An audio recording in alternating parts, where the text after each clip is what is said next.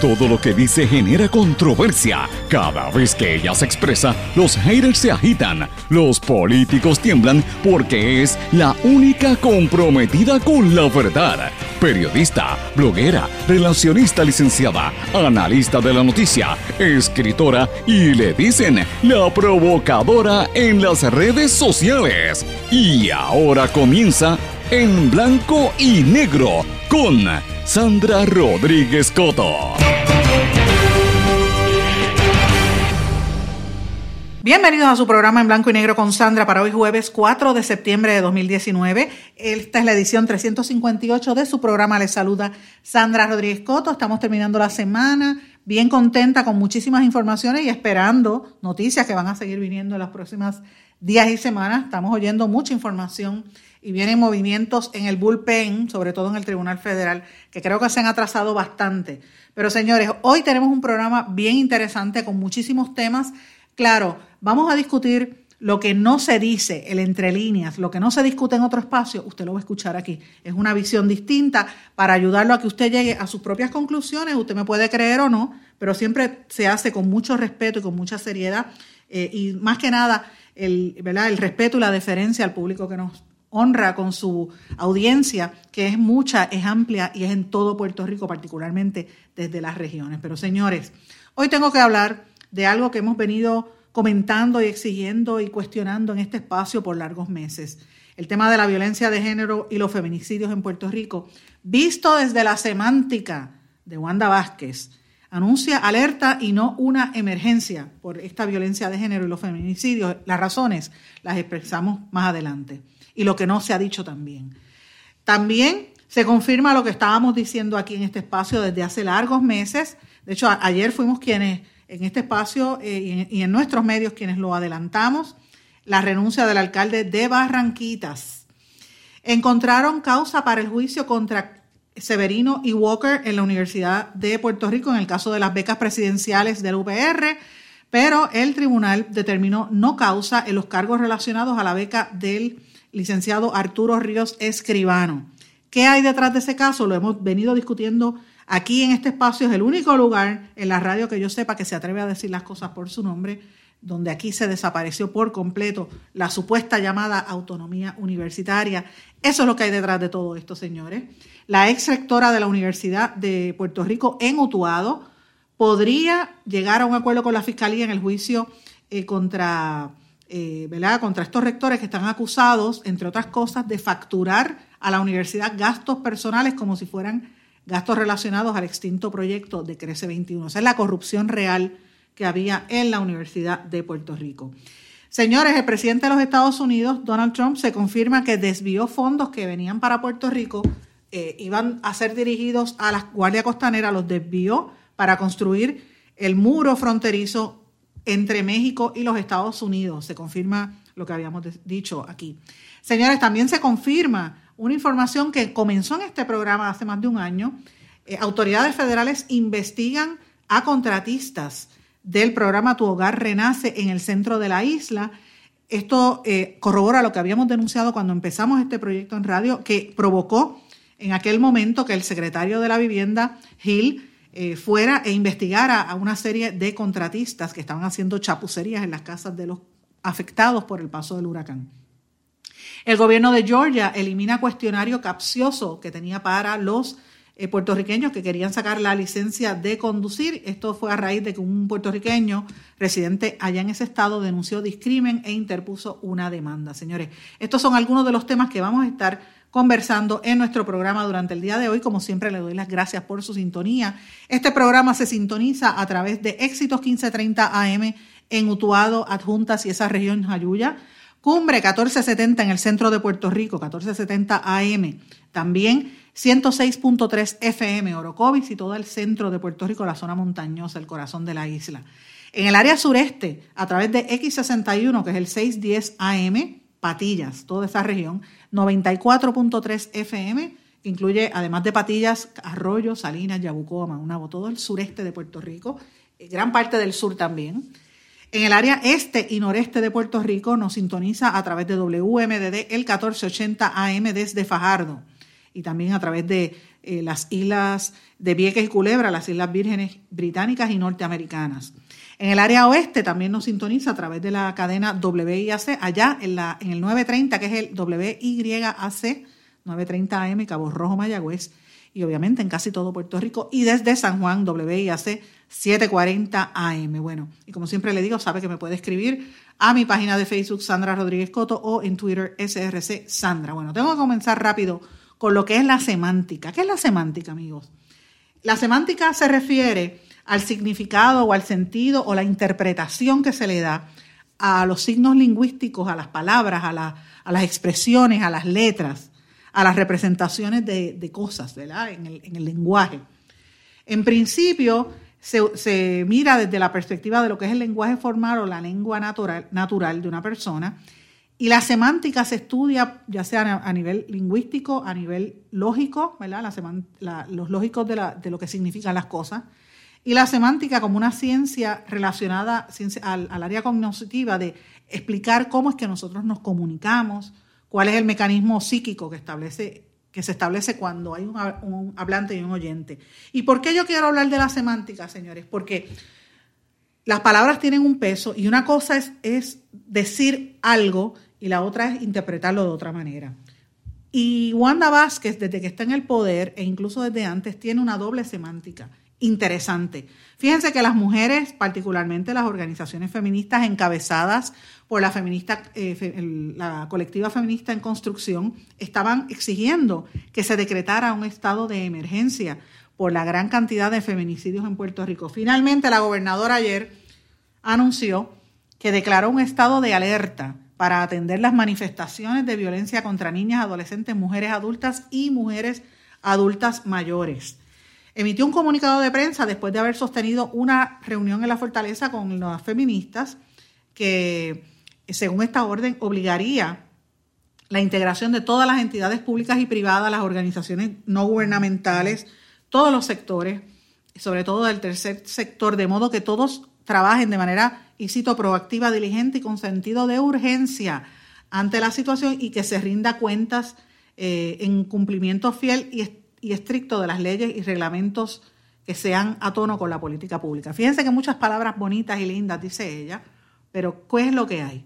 Señores, no es una declaración de emergencia, como estaban solicitando las mujeres, que están buscando que se proteja la vida y los derechos de otras mujeres.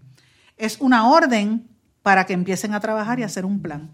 Y un plan y un plan y un plan termina en nada. Ya nosotros sabemos cuál fue el plan para Puerto Rico, terminar prácticamente en nada. De eso es que estamos hablando.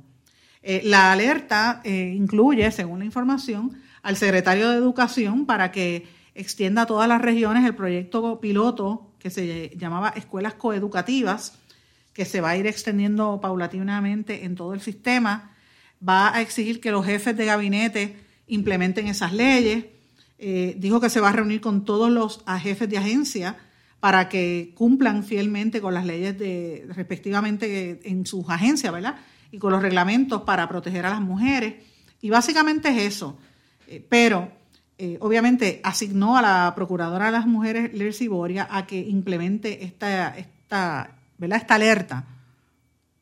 La pregunta es, ¿esta alerta va a salvar vidas?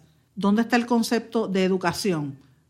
¿Es a la par con el informe que presentaron las mujeres? Pues miren, esas son cosas que la gobernadora no ha contestado y posiblemente se reúna con la emisora de radio que le hace las preguntas, le contesta las preguntas y allí dirá dos o tres cosas, pero sin hacerle preguntas eh, reales. Yo creo que la gobernadora lo menos que debería hacer es una rueda de prensa donde se enfrente a las preguntas reales de la prensa sobre este tema, que, para nosotros es un tema, eh, para todo Puerto Rico, un tema fundamental ante tanta muerte que estamos experimentando de mujeres en este país y, casos de violencia. Así que esto va, a dar de qué hablar y yo estoy convencida y segura que las mujeres feministas no están de acuerdo con esta determinación. Señores, y tal y como habíamos adelantado hace unos meses, ayer se confirmó la renuncia del alcalde del PNP eh, de Barranquita, Francisco Paco López, que dijo que renunciaba. Él había dicho que no iba a volver, a, que no iba a permanecer en el cargo y la renuncia fue efectiva al 18 de septiembre. Eh, él había, entre otras cosas, el, el, senador Ángel Chino Roque había denunciado que las carreteras de Barranquita seguían destruidas después del paso de María y este, obviamente hay una pugna ahí, dicen que este, este senador va a aspirar a la alcaldía. Habrá que ver en qué estatus está. Señores, y otro de los temas que quiero discutir en el programa de hoy, que es un tema que lo hemos estado tocando toda esta semana. Ayer fue la vista y el tribunal determinó, no, eh, encontró causa para juicio contra Carlos Severino y Joan Walker. Me refiero al, rector y al expresidente de la Universidad de Puerto Rico por el caso de las becas presidenciales. Sin embargo, el, el tribunal determinó no causa en los cargos relacionados a una beca que se le había entregado al licenciado Arturo Ríos Escribano. Esta determinación la tomó la jueza Ada López Santiago, nombrada por el PNP, si no me equivoco, que declaró que había causa para juicio en, este caso de las becas presidenciales y habrá que ver si en la semántica de Wanda Vázquez eh, Fortaleza tiene algo que ver en este proceso o conocía de esto y cuánta intercambio de información ha habido entre la ex secretaria de Justicia, hoy en día gobernadora, y la jueza y el grupo que está detrás de este proceso, señores, porque eh, a lo largo de todas las, últimas comparecencias y vistas, ni uno solo de los testigos que participaron y que depusieron pudieron señalar irregularidad alguna cometida por parte de, Carlos, eh, ¿verdad? Eh, Carlos Severino, el rector, el ex rector, o por parte de Urayoun Walker. Como presidente de la universidad o expresidente en el caso de Walker, él tenía derecho a determinar a quién se le iban a asignar las, becas. Él no violó uno ni un solo de los estatutos y eso es lo que dijeron los testigos del caso. Así que la jueza me parece interesante que, que haya hecho esto. Evidentemente el juicio está pautado para comenzar el 21 de octubre. Este caso sigue estirándose. Pero señores, ¿qué es lo que hay detrás de este caso? Como dijimos la vez anterior, hay dos cosas fundamentales. La primera, que el Estado, el gobierno central, el Estado quiere intervenir en la universidad. O sea, olvídese de eso del supuesto autonomía universitaria. Eso es un embuste, eso es una falacia. No hay tal eh, autonomía universitaria. O sea, de ahora en adelante, al que nombren presidente, no importa quién sea, si el presidente quiere cambiar la puerta de la oficina, no va a poder hacerlo porque el gobierno central puede tomar una determinación. Eso es en, otras palabras. O si quiere eh, cambiar un programa o mover un departamento a otro lugar, también va a tener que estar a expensas del gobierno central. ¿Por qué? Porque de esto es que se trata.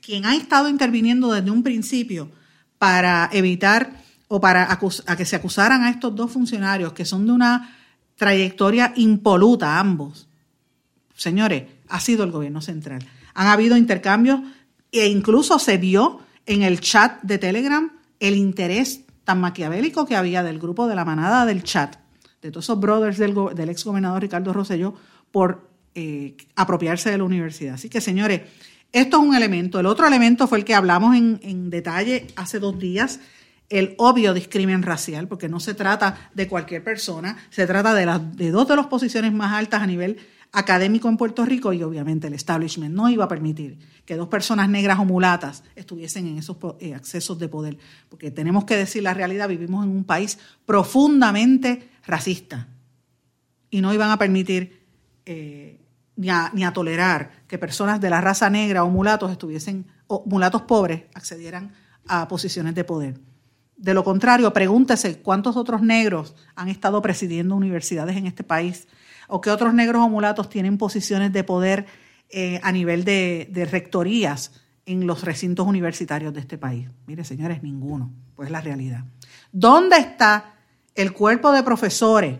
¿Dónde está la comunidad universitaria, la supuesta comunidad universitaria apoyando a esta gente? Esa es la pregunta, señores. ¿Dónde están?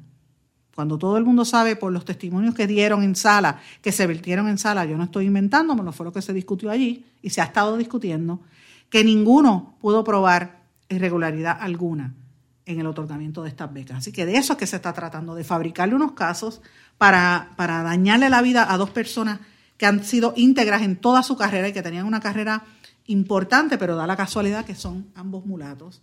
Y rompen el establishment del puertorriqueño y esa imagen de que supuestamente el puertorriqueño es blanco, porque es la realidad, señores. ¿Y por qué yo traigo esto? Porque fíjense, uno tiene que mirar la trayectoria profesional de estas dos personas, de lo que es Urayoan Walker, Joan Walker y Carlos Severino, ambos que yo lo he dicho públicamente son amigos y yo le tengo respeto profesional a los dos y personal. Por eso estoy tan indignada. Porque fíjense cómo incluso ha sido la cobertura mediática.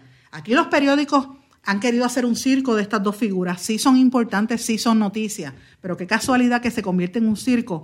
Y los, los otros rectores, el caso de, de Crece 21, que sí son corruptos, que se probó que fueron gente que utilizaron el dinero de los estudiantes, le quitaron el dinero de los estudiantes para, de las escuelas públicas para aprender inglés y cogieron eso para ir a, a coger este, un spa en, en los hoteles y para Francachela. A eso lo que le dieron fue un cantacito en la mano y absolutamente no pasó nada.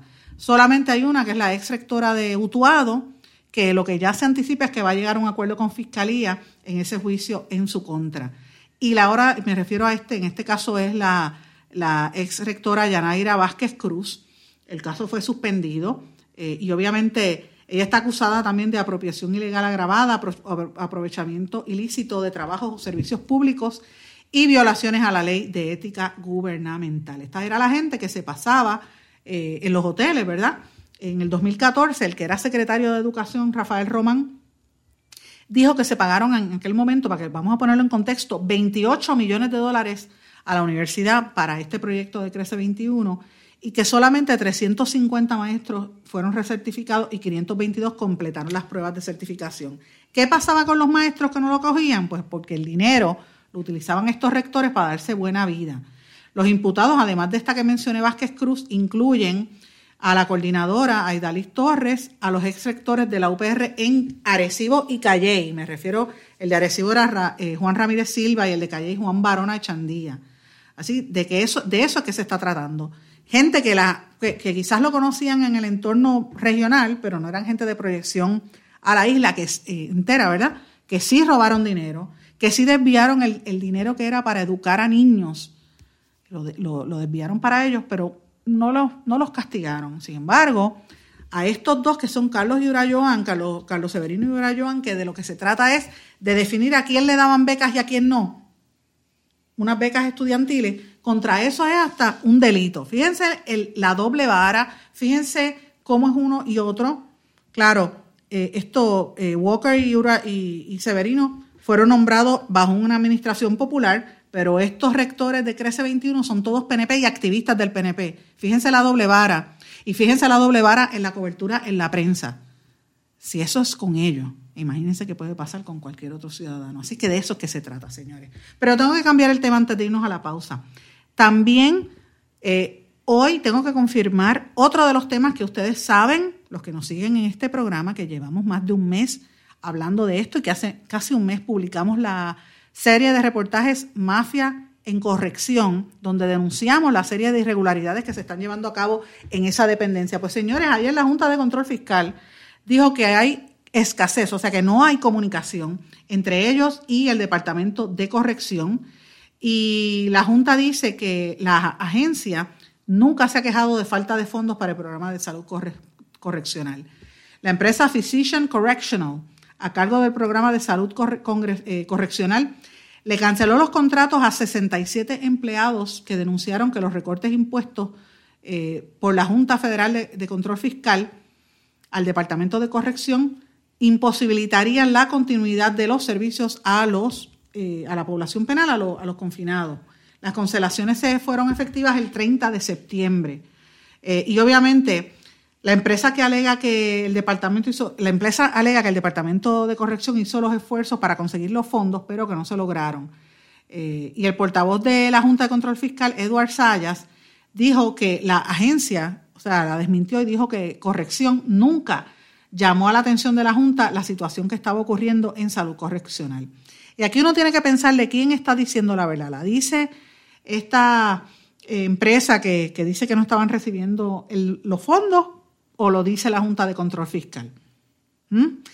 Fíjense, yo, yo tiendo a creerle en esta la Junta de Control Fiscal porque Rolón es un funcionario que ha probado que es un politiquero que está haciendo cosas fuera de lugar en el, en el Departamento de Corrección y eso es lo que está dando a entender la Junta de Control Fiscal. Así que esto es una situación bien terrible que demuestra que esta situación de caos en esa dependencia va a continuar.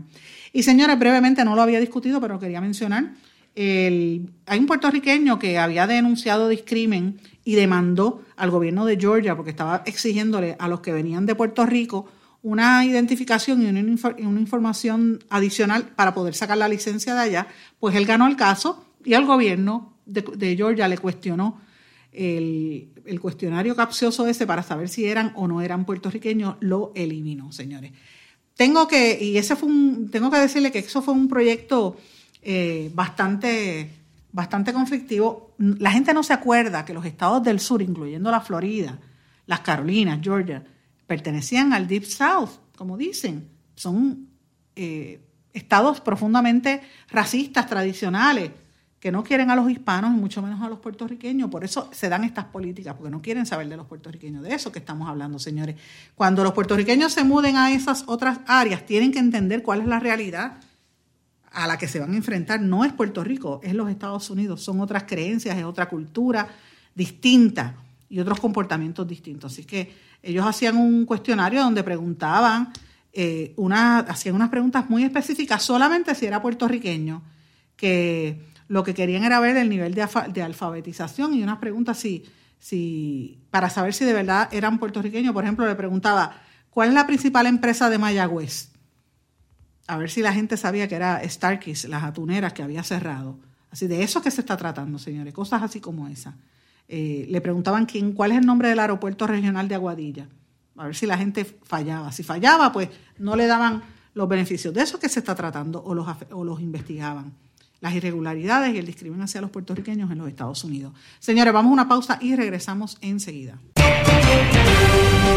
No se retiren, el análisis y la controversia continúa en breve, en blanco y negro, con Sandra Rodríguez Coto.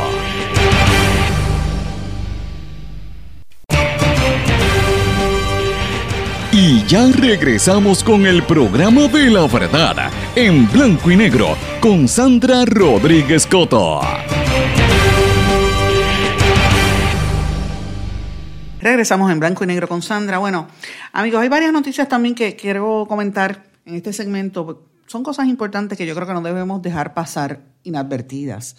Los celadores de Lautier decretaron una huelga de mediodía. A partir de hoy van a estar marchando hacia la fortaleza. Ustedes saben que ellos están exigiendo una mejoría en los salarios y para de, de, modo que para evitar que se sigan llevando a los celadores de Puerto Rico, esto lo había dicho en este mismo espacio el presidente de Lautier Ángel Figueroa Jaramillo, y ciertamente pues se van a mover hoy a la fortaleza eh, después de mediodía.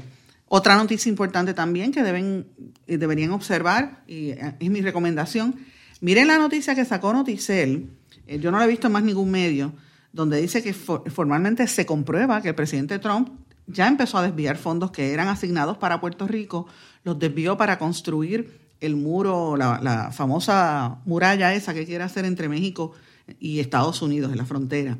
Y eran una cantidad de fondos eh, para, eh, que habían sido designados específicamente para el Coast Guard eh, y para utilizar aquí en Puerto Rico después del paso del huracán María. Y obviamente pues está haciendo este tipo de cosas y él está, ya por lo menos se confirmó que le quitó esa cantidad de, fondos, cerca de 402 millones de dólares que habían sido asignados al Coast Guard para velar las costas de Puerto Rico y para trabajar aquí. Y ya eso lo está denunciando la congresista de origen puertorriqueña Nidia Velázquez. Y esto es terrible porque eh, Trump no ha podido cumplir con esa promesa de campaña, ¿verdad? Y, obviamente sí lo que ha dicho y sí ha cumplido con, su, con sus tweets y sus comentarios negativos hacia Puerto Rico. Y fíjense, aunque no es un, un recorte directo a una agencia local, sí afecta a Puerto Rico porque el, el Coast Guard tiene injerencia aquí en la isla. Eh, otra cosa que también me pareció súper importante, y esto yo lo destaqué en, mi, en mis páginas sociales, el que me sigue sabe que yo lo dije temprano, el representante, eh, el republicano, ¿verdad? Eh, Rob Bishop, que es el republicano de más alto rango en el Comité de Recursos Naturales de la Cámara Federal, hizo unas declaraciones y redactó como una especie de columna bien interesante donde hablaba de, cómo Puerto Rico va a tener un nuevo, o tiene un nuevo liderato después de la renuncia del gobernador Rosello, y él entiende que el liderato que tiene va a ayudar a Puerto Rico a moverlo hacia adelante y va a trabajar de la mano con la Junta de Control Fiscal para lograr los objetivos de la ley promesa. Y en este sentido, pues les está, le está dando prácticamente un espaldarazo porque menciona por nombre y apellido a Jennifer González.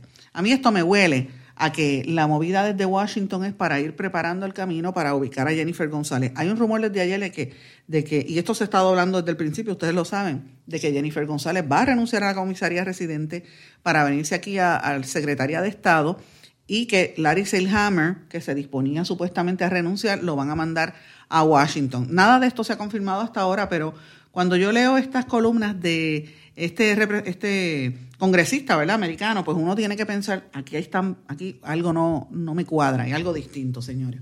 Pero bueno, estos eran algunos temas que quería mencionarle. Lo que sí quería dedicarle un poco de tiempo en este espacio es a una información que dio a conocer el compañero José Raúl Arriaga en el día de ayer, que confirma algo que nosotros habíamos estado denunciando precisamente cuando comenzó este programa, que lo hicimos desde Patillas, allá en, en X61 eh, y se unieron muchísimas personas en llamadas telefónicas en vivo, en aquella transmisión que hicimos en vivo, la primera cuando comenzamos este programa, hace casi un año, que era eh, cuando empezamos a preguntarle a las personas qué estaba pasando con la, ¿verdad? las construcciones en su casa, los arreglos en su casa después del huracán, bajo el programa de Tu Hogar Renace. Y yo recuerdo, y ustedes recordarán los que nos están siguiendo desde entonces, que nosotros estando en Patillas comenzamos a recibir llamadas de Arecibo, eh, llamadas de, de, Morovis, de Orocovis, de adjuntas, de mm, hasta de eh, Aguadilla, o sea, de prácticamente las otras partes más distantes de Puerto Rico, estando nosotros en el sureste, nos llamaban del centro, del norte eh, y de diferentes partes, prácticamente de todo Puerto Rico, nos comenzaron a llamar uno tras otro para decirnos la situación que estaban experimentando. Y mm, fíjense que aquello provocó, ¿verdad? Nosotros hicimos un listado de gente que estaba denunciando eh, que los, contratistas iban y le ponían un inodoro eh, porquería que en la, en, la, en la ferretería costaba 100 dólares y cuando miraban la facturación estaban facturando mil, dos mil dólares por ese equipo. O le ponían unos muebles para un gabinete de cocina que era defectuoso.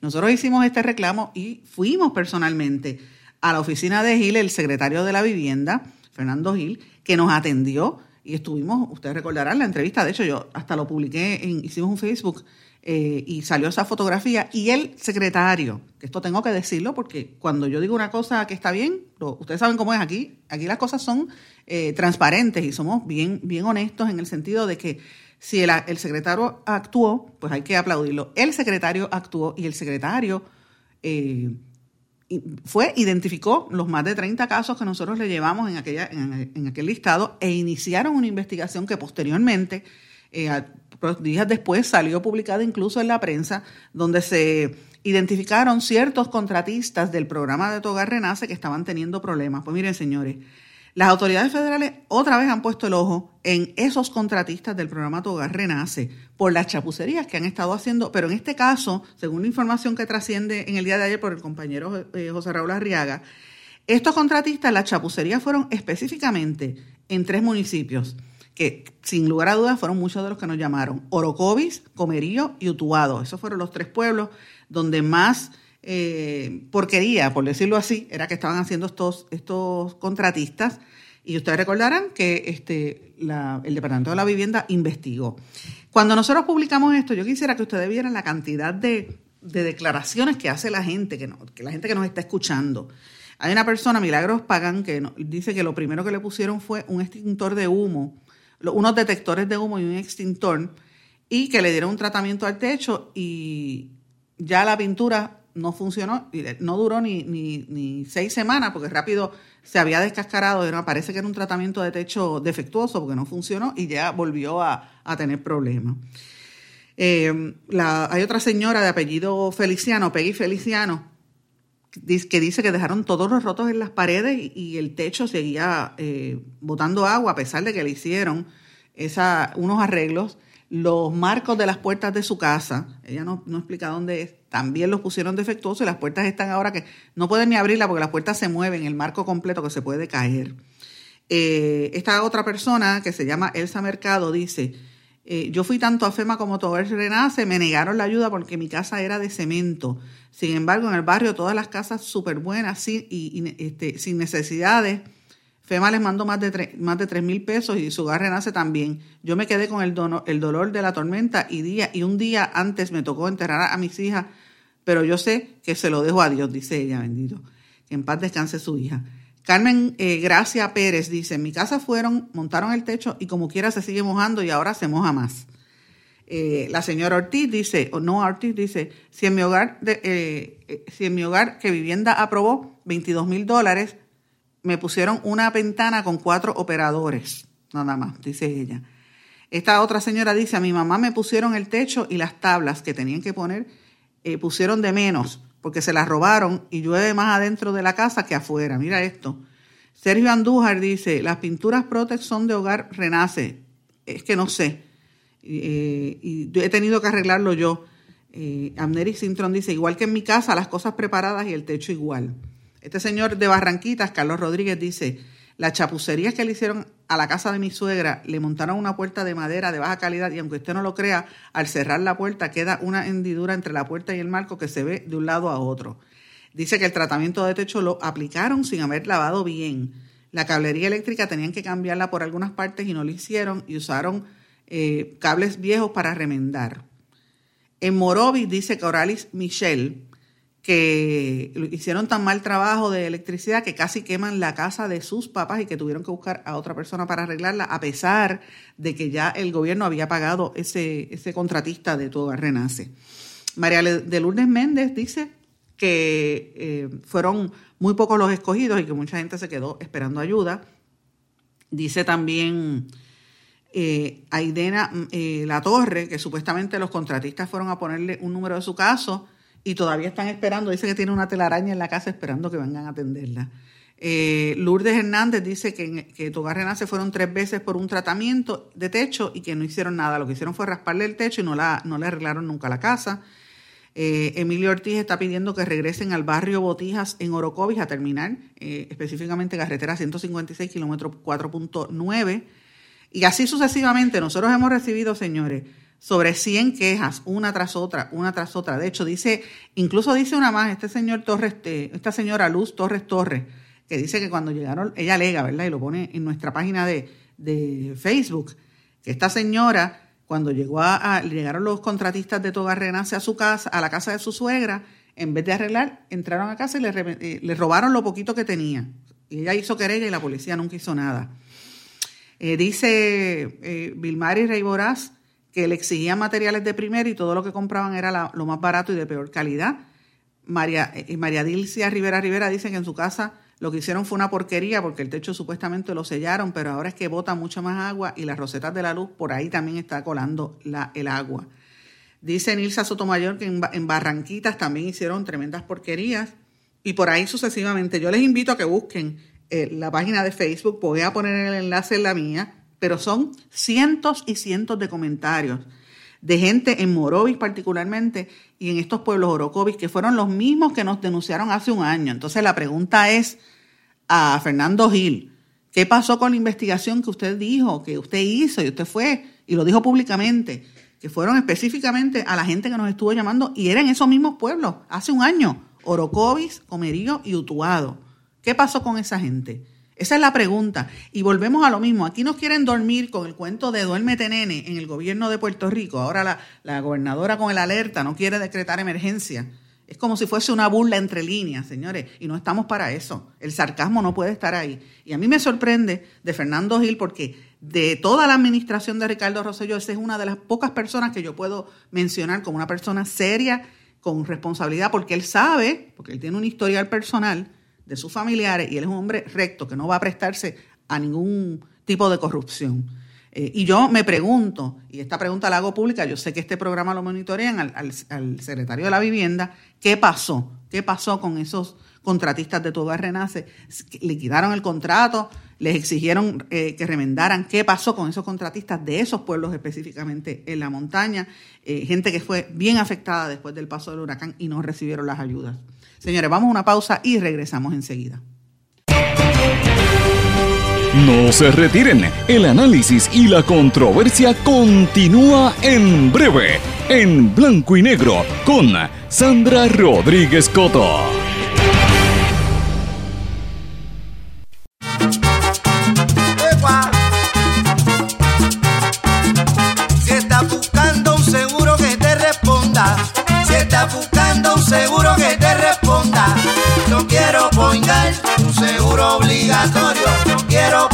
18 centros de servicio en toda la isla, disponible 24/7 por teléfono, aplicación móvil e internet. Por eso yo, Piru, lo digo. Yo quiero poingar un seguro obligatorio.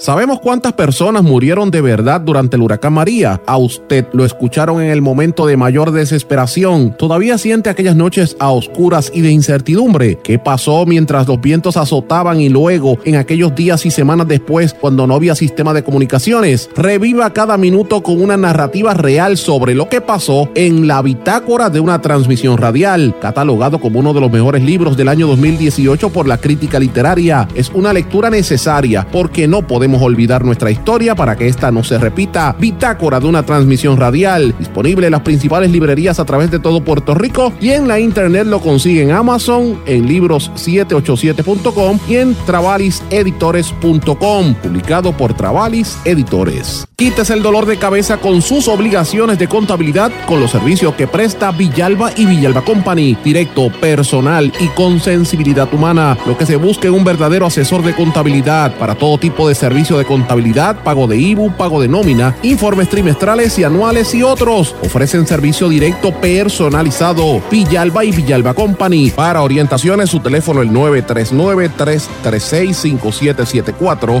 939-336-5774.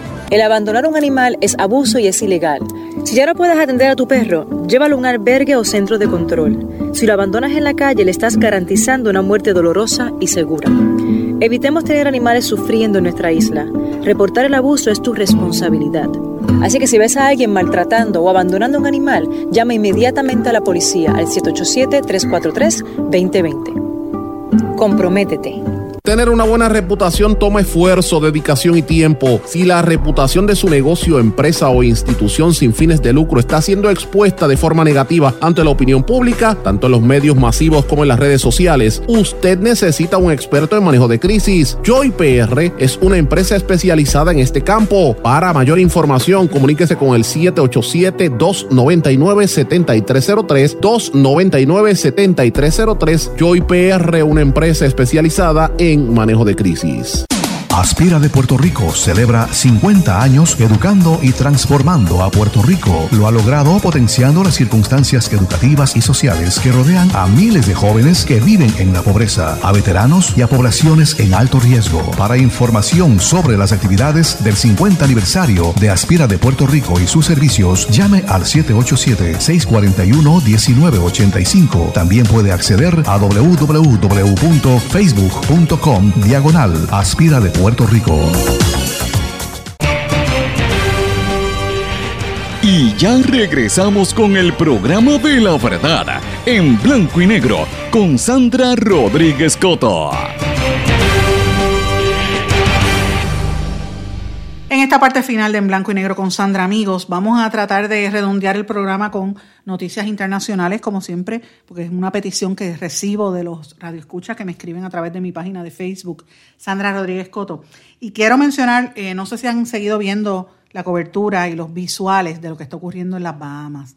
Y yo le tengo que ser bien honesta, francamente no tengo corazón. O sea, es difícil para mí ver esas imágenes, me, me aprietan el alma. Eh, a veces me he sentido que he estado a punto de las lágrimas porque quiero tratar de ponerme en el lugar de esa gente y uno pensar lo que la gente está sufriendo. Eh, la devastación es total. Posiblemente esas, por lo menos las Islas Abaco, van a quedar desoladas en lo que eso se logra reconstruir.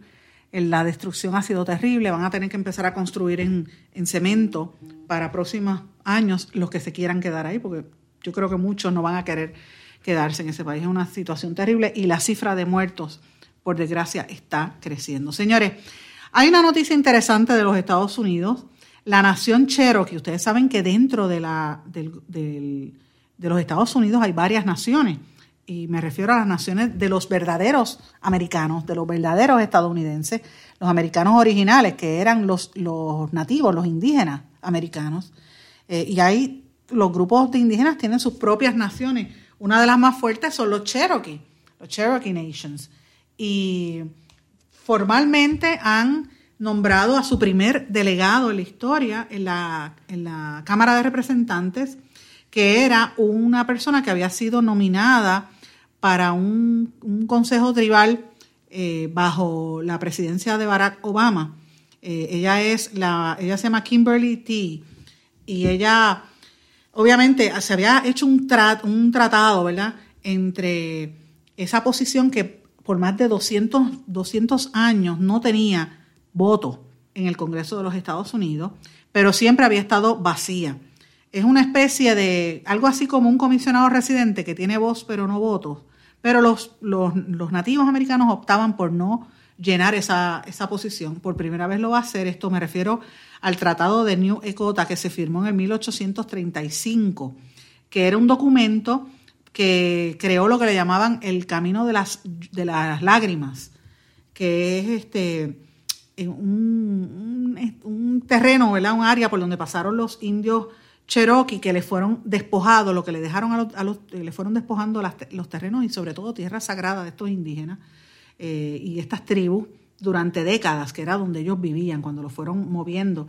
Y le llamaban el camino de las lágrimas porque literalmente toda la gente que pasó por allí iban llorando, iban sudando o iban ensangrentados de, de las violentas luchas que tuvieron por defender sus tierras ancestrales. Y finalmente, pues cuando se fundó la nación americana, los, pusieron en, en unas ¿verdad? Este, reservaciones indígenas, siendo ellos los originales.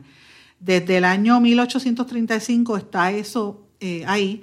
El, eh, ¿verdad? En los, los Native Americans, ¿verdad? Los, los indios americanos tienen eh, mucho poder adquisitivo a nivel del control de muchos casinos, pero la realidad es que la gente que vive al interior de las reservaciones, por lo general son gente con unos niveles muy altos de pobreza, eh, porque los han marginado prácticamente.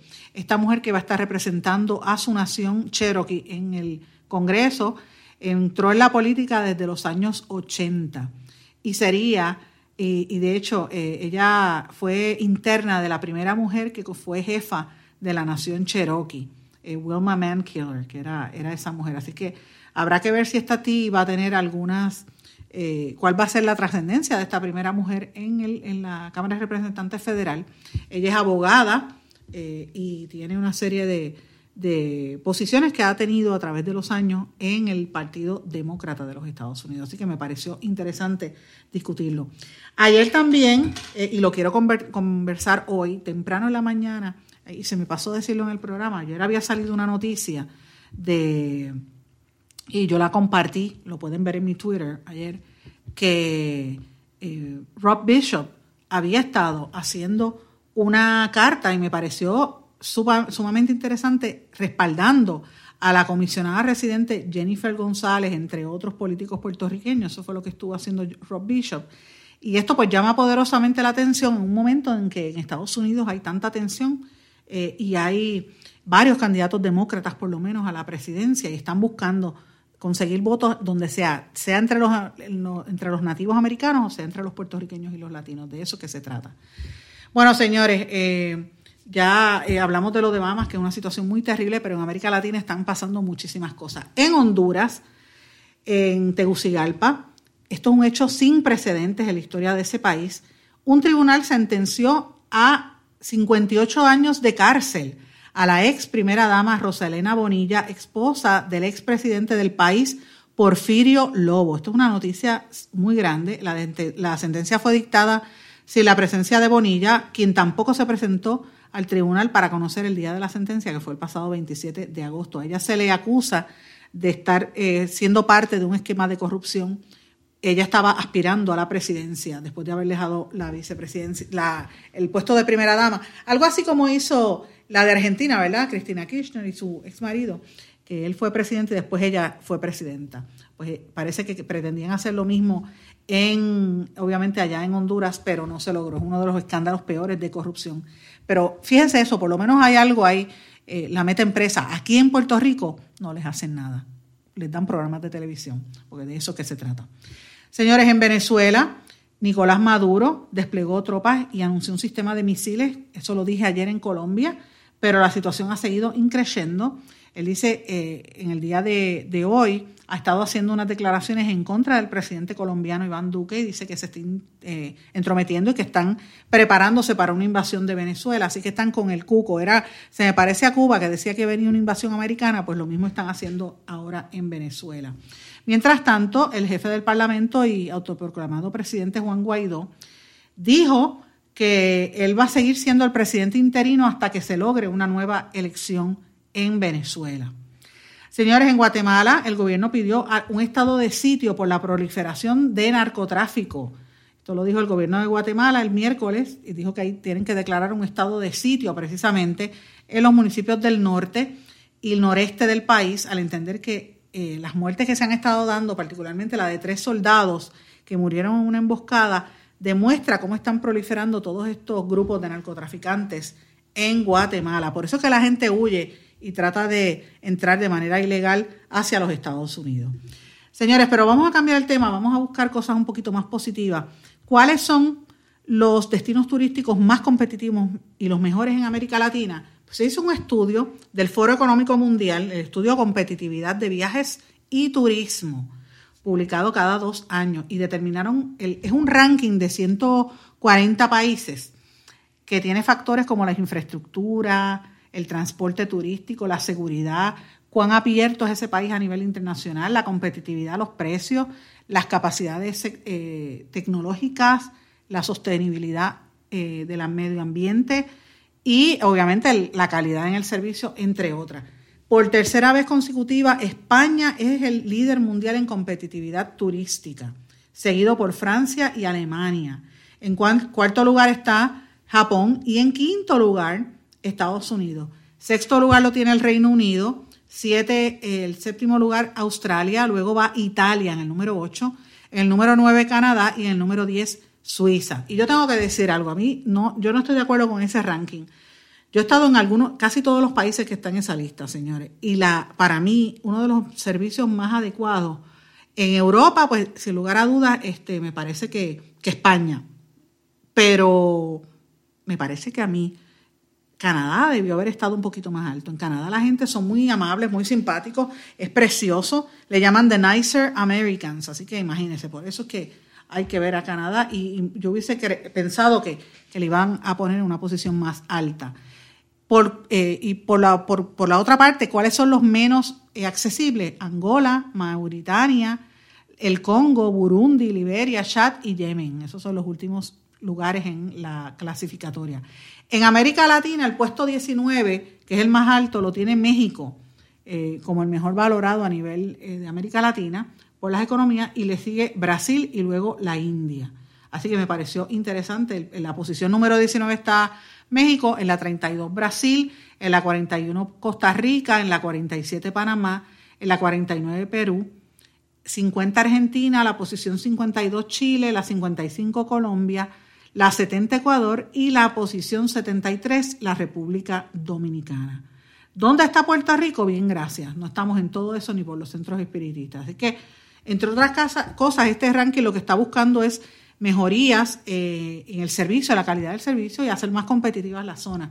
Así que los países se disputan por lograr un valor de su mercado, en este caso el mercado, eh, el mercado de la región, ¿verdad? En, términos de mercadeo, el mercado de crecimiento que tienen estas distintas empresas eh, y, sobre todo me refiero a las empresas de turistas y las empresas de, guías turísticos, excursiones y todo esto. Evidentemente el turismo es, el, es un gran catalítico para el desarrollo económico de los sectores y de los diferentes pueblos y hay que ver este tipo de análisis. Lamentablemente Puerto Rico no forma parte de esto. Puerto Rico por lo general cuando piensa en el turismo lo ejecuta y lo implementa como si nosotros fuéramos eh, un Estado de la nación americana y no un territorio distinto con unas particularidades y unas necesidades distintas que no se puede utilizar la misma fórmula que usted utiliza en Minnesota o en, Iowa o en whatever, donde usted quiera. Así que esa es la diferencia entre una y otra, señores. Pero me pareció interesante ese, ese análisis de cómo está valorada la región y la importancia que tiene eh, América Latina para el resto del mundo. Señores, no tengo tiempo para más, me tengo que despedir, no sin antes darle las gracias por su sintonía, por su apoyo, por sus mensajes y será hasta mañana, los espero en blanco y negro con Sandra. Que pasen todos, muy buenas tardes.